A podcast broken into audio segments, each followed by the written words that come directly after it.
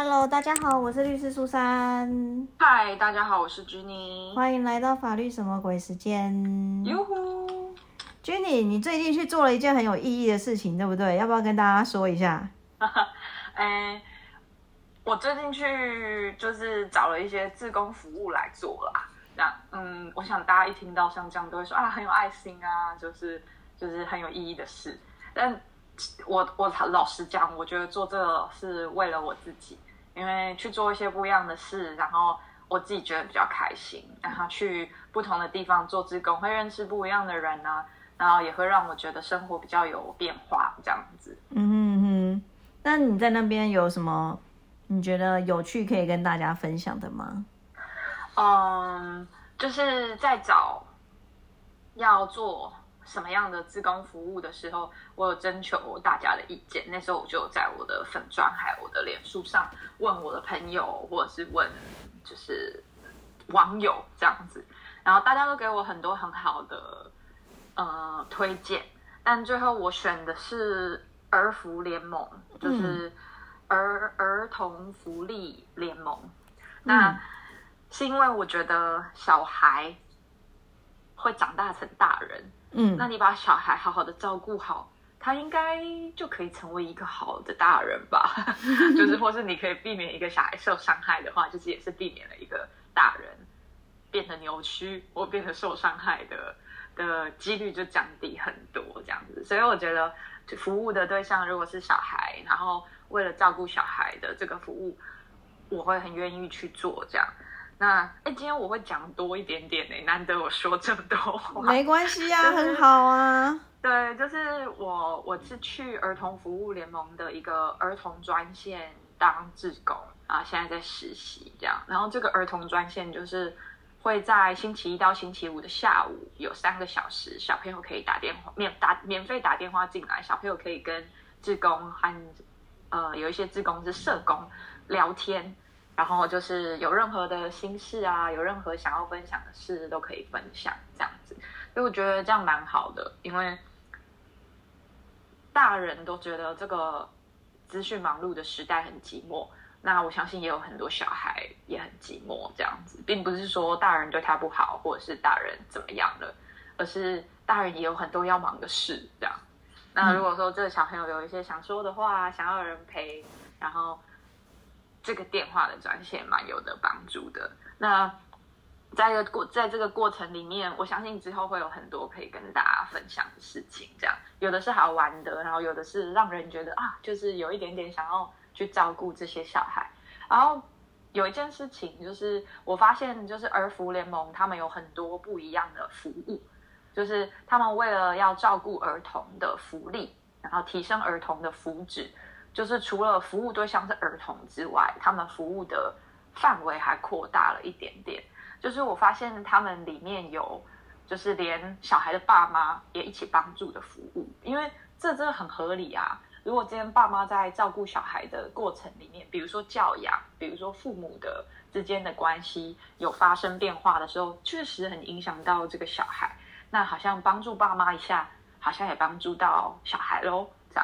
然后我会这样说，是因为儿福联盟的专线除了有小朋友或者是青少年可以打的之外，有一个专线是爸妈的专线，就是说如果你在不知道怎么教小孩，或者是 教小孩的过程当中遇到了一些事情需要咨询、需要分享，然后需要建议的话，就是有一个专线是可以给爸爸妈妈打的。那今天会跟律师苏珊讨论这些服务的事情，除了闲聊之外，我发现里面有个服务非常的棒，嗯就是现在离婚率很高，嗯然后呃，有时候离婚是为了双方还有小孩有一个更好的未来，那所以必须离婚。那离婚这件事情就跟离职还有分手一样，学校通常不太教。然后，然后你你笑成这样，对不对？律师应该很了解吧？嗯关对于离职，关于离婚，可就是你们最大的战场。对，然后我就发现，就是有很多爸爸妈妈在办理离婚的过程当中，有好多的呃细节都不清楚，或者是当这个法律上的程序跟他们商量的内容跟实际发生冲突或落差的时候，都好难去做平衡跟去想办法了解这样。所以儿福联盟的专线里面啊，其实就有一种辅导离婚或者是辅导离婚后发生的事情该怎么样解决的一些问题。嗯，我我今天有稍微查一下，我觉得很酷。他们就有一个服务叫做离婚亲子维系服务，是吧？离婚之后小孩还要维持很好的生活品质，离婚之后的亲子关系事关重大。呃，对，对，所以简单的讲啊，就是嗯，如果离婚之后，小孩可能会跟着父母其中一方生活比较多的时间。那要怎么样让小孩去跟另外一另外一个伴侣的另外一个另外一个父母另外一方相处，还才时间要怎么样分配，然后要怎么样协议才够呢？然后才是符合双方父母想要跟小孩相处的心，也符合小孩最健康的的发展的权利这样子啊。如果说后来那个探视啊、监护啊，还有双方可能父母生涯发生变化了之后，又要怎么样重新讨论他们之间的原因呢？要怎么样去重新做新的协议呢？我觉得这些事情就是律师就会占了很大的比重。那要怎么样让小孩啊和父母他们在离婚的过程，然后离婚的程序当中，还有离婚之后的生活？嗯，怎么讲更有保障呢？或是大家更知道怎么做这样子？因为比如说二福联盟，或者是有一些机构，他们有像这样子的服务。那我们今天来听听看律师怎么给，就是要离婚的父母还有小朋友一些一些金玉良言。没有什么金玉良言。我跟你讲，我每次遇到这种案子，我就觉得啊，好烦啊。因为这要设设计非常多种方案出现了。因为，呃，如果说两方是可以很和平的离婚的时候，其实通常问题不会太大。就是通常离婚都不太和平啊。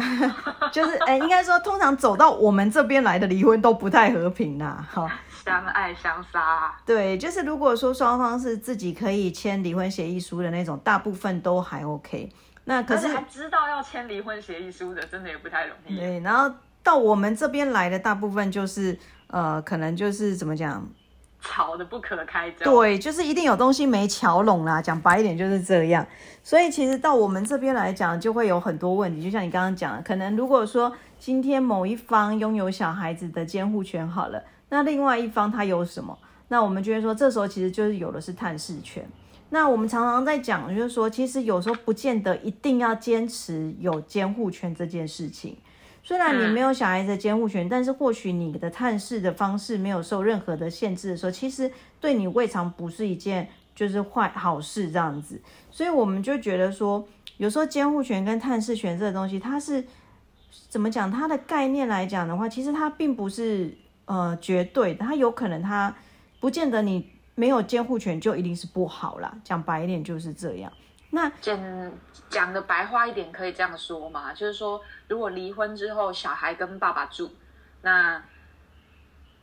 爸爸有小孩的监护权。好了，如果我法律上也是这样认定，那妈妈要去看小孩，或者是小孩可以来跟妈妈一起，就是过一些时间，就是比如说寒暑假啊，那个周末啊，这个就是有探视的权利这就是探视权。那探视权来讲的话，有时候啦啊，通常到我们这边，我一再强调，到律师这边通常都不是很好搞的，对不对？有时候可能有监护权的一方会觉得说，我不想要让小孩子太常看到你啊之类什么。但是站在法院法律的程程序或者是说角度来讲，我们是不乐见这样的，因为离婚是你们两个离婚，他其实不关小孩子的事情，你们再怎么样都还是小孩子的爸爸跟妈妈。所以其实，如果说有恶意的想要让小孩子没有办法亲近另外一方的话，其实他就会违背我们法呃在家事案件里面的一个叫做友善父母的概念。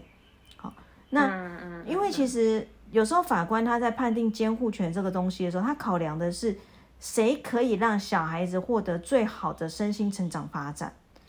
这是一个比较值，不是绝对值。对对对，所以其实如果今天虽然法官一开始认定是你可能比较适合，可是可能在你获得小孩监护权以后，你恶意的阻扰对方探视啊，或者是说你整天跟小孩讲说对方的不好什么的，那其实他就有可能不是适合小孩子身心成长的一个情况了。那其实，在这个情况下，就可以向法院来申请改定监护权。嗯，简单就是现在讲白话文，我来翻译一下，就是说，虽然就是离婚之后，小孩跟其中一方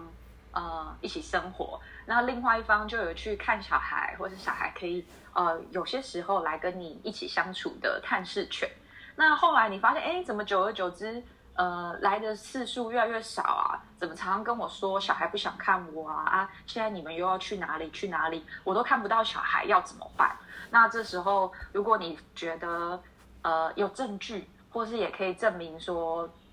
对方是恶意的妨害你，不让你看小孩，那就像刚刚律师书上讲的，就是那对方的这个行为就已经不是为了小孩最好的发展而出发，那你就可以去申请改定监护啊，或者是去用一些法律上的行为来让你有合理的探视，这样。嗯，不一定是探视，是改定监护的话，就是有可能你就会成为改监护权人。对对。那当然，你也可以去改定探视的方法啊，请向法院这边申请变更，就是改定探视方法。因为有时候可能你觉得原本的探视方法对你来讲，你觉得比较不合理或是不利啊之类的话，你当然也可以向法院这边来申请改定。嗯。对，那通常我们在离婚的时候，我们讲到就是说，可能你也要先拟好一下你希望的探视方案。那，嗯，怎么讲到我们这边来讲啦，那个探视方案就真的会有千奇百怪，各种类型都有了啦，就会定到很细了啦。真的要这么细，因为每个人的家庭啊、生活啊，甚至居住不一样。因为说起来就是蛮合理的，有些父母就是一南一北啊，异地工作啊。然后或者是双方离婚之后，有一方就会搬离原本现在居住的城市，比如说回去跟父母在同一个乡镇居住，那两个人物理上的距离就变得很远。那到底要怎么样看小孩呢？对啊，所以这个部分来讲，通常在离婚的时候，在监护权、探视权这部分，我们都会拟一些探视的方案啦。那只要不要太夸张，大部分有时候其实法院这边是会尊重的啦。对，而且其实之所以要拟的这么详细，就是最符合你们的实际情况跟小孩的实际需要。所以，嗯，我应该可以说不厌其烦吧。大家就是要好好的坐下来讲清楚，或是要把自己的就是方案和需求啊，好好的表达出来跟拟定出来。没有错。所以其实我才会说，通常到我们这边来讲，都不会是简单的东西，就是你要排列组合啊，各种情形啊，然后还要考量到，比如说过年过节啊这些东西。真的，对啊。而且我想问说，像这些方案啊，嗯，在协议离婚的时候，是不是都要留下书面的证据才可以？对，基本上如果说，呃。就像我刚刚讲的，就算你们真的是两方是自愿去离婚的，没有走到要打诉讼这些，都还是要把它最好把它白纸黑字把它写清楚。因为如果你没有写清楚的话，到时候对方他不愿意这样做的时候，其实你就没有一个依据了。对啊，因为他们说，怎么跟原本讲好的不一样啊？在哪里讲好的？可能是在赖里面讲好的，这就比较麻烦。对呀，因为其实我们在讲，就是任何东西最好都是把它白纸黑字化啦。因为其实。我觉得，嗯，我们的社会来讲，过去啊，真的大家还是很容易，就是觉得我们都已经讲好啦，就是彼此要遵守啊、信任呐。可是其实有时候真的没有白纸黑字的时候，为了自己的利益，有时候这种什么信任啊、遵守啊，就常常会被违背掉了。我们今天还是讲的难听一点好了。如果今天都走到要离婚这一步了，离婚都已经有一个纸。有一个证据，那你就多写一个离婚后的协议，关于小孩的，就是相处的协议，你也写清楚才比较好。不要离了以后呢，没有做这个协议，然后发生了问题之后再来的话，就要花费很长的时间，跟另外多花一笔钱哦。没错，对，就是因为真的一再跟大家讲，因为这些东西其实如果未来你想要变更改定什么，通通都还是要走到法院这边去啦。更花时间。对，那在这边要提醒大家哦，因为如果说真的不幸未来会走到法院去的时候，其实这个过程当中你的证据保留是非常重要的、就像我们刚刚讲到，就是可能对方刻意不让你去见小孩，那你可以比如说用赖跟对方对话的时候，就要提到说你已经多久没看到小孩，到底什么时候才愿意让你见到啊，什么之类的。那或者是说，呃，小孩子有跟你讲说，爸爸说妈妈怎样怎样怎样啊，就是一些不好的话，那这个最好如果可以录音起来，也把它录音起来，因为这会是你未来如果要申请改定不管任何东西的时候的一个证据哦。所以我没有在教大家存证了。那对，真的走到走到法律就是证据很重要。我们那个妈妈群主前阵子才说，如果我未来要离婚怎么办？我说哦，那你现在就要开始留证据喽。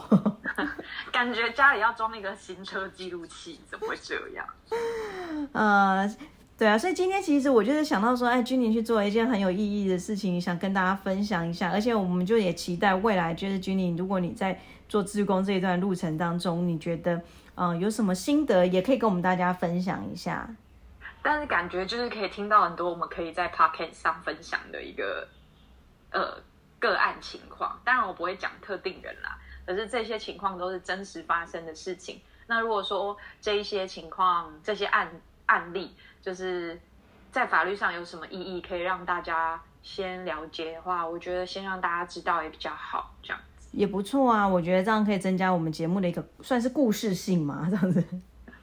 对啊，你看我们前面才讲完那个人家生小孩的事，今天就讲死亡跟离婚，人生真的是哦。好啦，那如果想要未来想要听更多 Jenny 跟我们分享一些他他的一些心得，或是遇到的个案的话，真的就是不要忘了，一定要每周准时收听我们的节目哦。欢迎大家跟我们聊天，真的，说不定哪一天我们就开放 call out 之类的吧对啊，观众来喊，，call in call in call in 不是 call out。对对对对，加入我们一起录，对，好啦，那我们今天就录到这边啦，那我们下个礼拜再见喽，各位再会，拜拜。